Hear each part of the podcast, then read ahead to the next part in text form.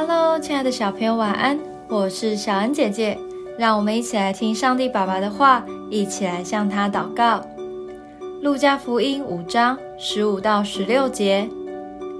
但耶稣的名越发传扬出去，有极多的人聚集来听到，也指望医治他们的病。耶稣却退到旷野去祷告。在看到今天的经文时，或许会觉得奇怪，有这么多人到耶稣跟前，想要听到、祈求并能得到医治，为什么耶稣要放弃这个传福音的大好机会，反而退到旷野，一个安静、没有人打扰的地方去祷告呢？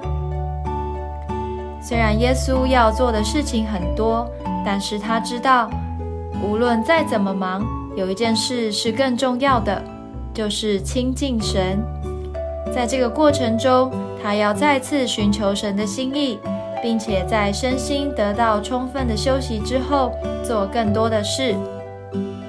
我们更是需要如此，每天都要求神赐下智慧，使我们能面对一切的挑战。特别在忙碌烦乱的时候，更要抽出时间与神说说话。你会发现。当与主连结的次数时间越多，就有越多的能力哦。我们一起来祷告，亲爱的主，我要透过祷告与你连结，因为你是我智慧、力量、喜乐的来源。求你帮助我，在忙碌中也不要忘记回到你面前，并懂得靠你的能力做事。奉主耶稣基督的名祷告。 저는